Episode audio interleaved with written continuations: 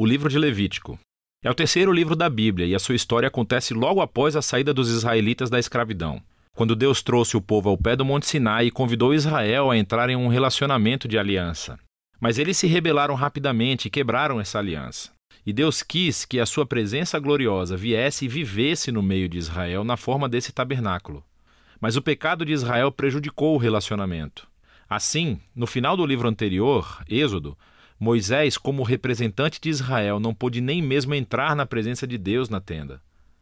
O livro de Levítico começa nos lembrando desse problema fundamental. Ele diz: O Senhor chamou a Moisés de dentro da tenda. E surge a questão: como é que Israel pode, em seu pecado e egoísmo, se reconciliar com esse Deus? É disso que trata esse livro, como Deus graciosamente provê um caminho para pessoas pecadoras e corruptas viverem na sua santa presença. Agora, vamos fazer uma pausa por um segundo e explorar essa ideia super importante de que Deus é santo. É fundamental para entender esse livro. A palavra santo significa simplesmente ser separado ou único. E na Bíblia, Deus é separado de todas as outras coisas por causa do seu papel único, como Criador de todos, como autor da própria vida. E assim, se Deus é santo, então o espaço ao redor de Deus também é sagrado. Está cheio da sua bondade e sua vida e pureza e justiça. Então, se Israel, que é injusto e pecador, quer viver na santa presença de Deus, eles também precisam se tornar santos. Seu pecado tem que ser resolvido. Daí o livro de Levítico. O livro tem um conceito simétrico realmente incrível. Ele explora as três maneiras principais em que Deus ajuda Israel a viver em sua presença. As sessões externas são descrições dos rituais que Israel deveria praticar na presença santa de Deus. As próximas sessões internas enfocam o papel dos sacerdotes de Israel como mediadores entre Deus e Israel. E dentro disso estão duas sessões correspondentes que enfocam a pureza de Israel. E então, bem aqui no centro do livro, há um ritual fundamental, o dia da expiação, que une o livro inteiro. O livro conclui com uma pequena sessão em que Moisés convida Israel a ser fiel a essa aliança. Vamos explorar melhor o livro. A primeira sessão explora os cinco tipos principais de sacrifícios rituais que Israel deveria realizar. Duas delas eram maneiras pelas quais um israelita podia agradecer a Deus oferecendo a ele esses símbolos do que Deus lhes deu primeiro. Em três outros sacrifícios eram maneiras diferentes de pedir desculpas a Deus. Então, aqui um israelita oferecia o sangue de um animal enquanto confessava que o seu pecado criou mais mal e morte no mundo bom de Deus. Mas em vez de destruir esse povo, Deus, é claro, quer perdoá-lo. E assim esse animal simbolicamente morre em seu lugar e o espia, o que significa cobrir o pecado deles. E assim, através desses rituais, os israelitas estavam constantemente sendo lembrados da graça de Deus, mas também da sua justiça e da severidade do seu mal e as suas consequências. O segundo conjunto de rituais estabelece as sete festas anuais de Israel. E cada uma delas contava uma parte diferente da história sobre como Deus os resgatou da escravidão no Egito e os levou através do deserto a caminho da terra prometida. E celebrando essas festas regularmente, Israel se lembraria de quem eram e quem Deus era para eles. Agora, as sessões sobre os sacerdotes de Israel.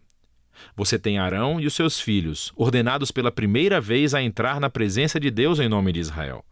E então, nessa sessão correspondente, encontramos as qualificações para ser um sacerdote. Os sacerdotes foram chamados ao nível mais alto de integridade moral e santidade ritual, porque eles representavam o povo diante de Deus, mas também representavam Deus para o povo. Descobrimos por que a santidade dos sacerdotes é tão importante aqui nessa primeira sessão, logo após a ordenação da família de Arão. Dois de seus filhos caminham direto para a presença de Deus e violam flagrantemente as regras, e assim eles são consumidos pela santidade de Deus. É uma lembrança assustadora do paradoxo que existe ao vivermos na presença santa de Deus, porque é bondade pura, mas se torna perigoso para aqueles que se rebelam e insultam a santidade de Deus. Por isso é importante que os sacerdotes de Israel se tornem santos e também que todo o povo de Israel se torne santo, que é do que se tratam as próximas sessões internas. Os capítulos 11 a 15 são sobre a pureza ritual exigida de todos os israelitas, e os capítulos de 18 a 20 são sobre a pureza moral do povo. E aqui está o que significa essa linguagem de pureza e impureza. Como Deus é santo, os israelitas precisam estar em um estado de santidade quando entrarem na sua presença. Isso era chamado de estar limpo ou puro. A presença de Deus estava fora dos limites para qualquer um que não estivesse em um estado sagrado, e isso foi chamado de imundo ou impuro. Um israelita poderia se tornar impuro de poucas maneiras, entrando em contato com fluidos corporais reprodutivos, caso tivesse uma doença de pele, se tocasse em mofo ou fungo, ou se tocasse num corpo morto. Agora, para os israelitas, todos esses exemplos estavam associados à mortalidade, como a perda da vida, o que nos leva ao símbolo central de todas essas ideias. Você se torna impuro quando se contamina ao tocar a morte, por assim dizer. E a morte é o oposto da santidade de Deus, porque a essência de Deus é a vida. Isso é realmente fundamental. Ser impuro não era simplesmente pecaminoso ou errado. Tocar esses tipos de coisas fazia parte normal da vida cotidiana, e a impureza era um estado temporário. Durava apenas uma semana ou duas e depois acabava.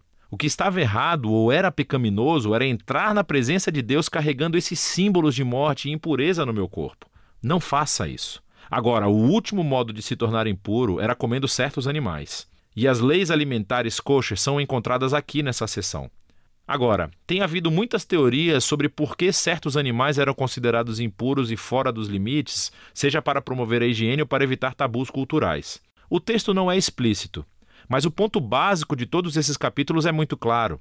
Ao todo, eles funcionam como um conjunto elaborado de símbolos culturais que lembram a Israel que a santidade de Deus deveria afetar todas as áreas de suas vidas. A seção correspondente aqui é sobre a pureza moral de Israel. Os israelitas foram chamados a viver de maneira diferente dos cananeus. Eles deveriam cuidar dos pobres em vez de ignorá-los. Eles deveriam ter um alto nível de integridade sexual. Eles deveriam promover a justiça em toda a terra. Aqui no meio do livro encontramos uma longa descrição de uma das festas anuais de Israel, o Dia da Expiação. As probabilidades são de que nem todo o pecado e rebelião dos israelitas seriam cobertos através dos sacrifícios individuais, e assim, uma vez por ano, o sumo sacerdote tomaria dois bodes. Um deles se tornaria uma oferta de purificação e expiaria os pecados do povo, e o outro foi chamado de bode expiatório. O sacerdote confessaria os pecados de Israel e simbolicamente os colocaria nesse bode, e então seria lançado no deserto.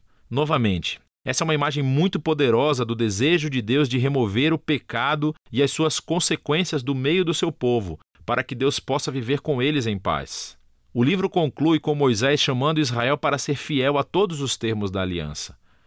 E ele descreve as bênçãos de paz e abundância que resultarão se Israel obedecer a todas essas leis. Ele também os adverte que, se forem infiéis e desonrarem a santidade de Deus, isso resultará em desastre e, por fim, o exílio da terra prometida. Agora, se quiser ver como o Levítico se encaixa na grande história, é útil olhar para a primeira frase do próximo livro da Bíblia, Números. Começa com: O Senhor falou a Moisés na tenda. Assim, podemos ver que Moisés agora é capaz de entrar na presença de Deus em nome de Israel. O livro de Levítico funcionou. Assim, apesar do fracasso de Israel, Deus providenciou um caminho para que o seu pecado fosse coberto, para que Deus pudesse viver em paz com as pessoas pecadoras. E é disso que o livro de Levítico se trata.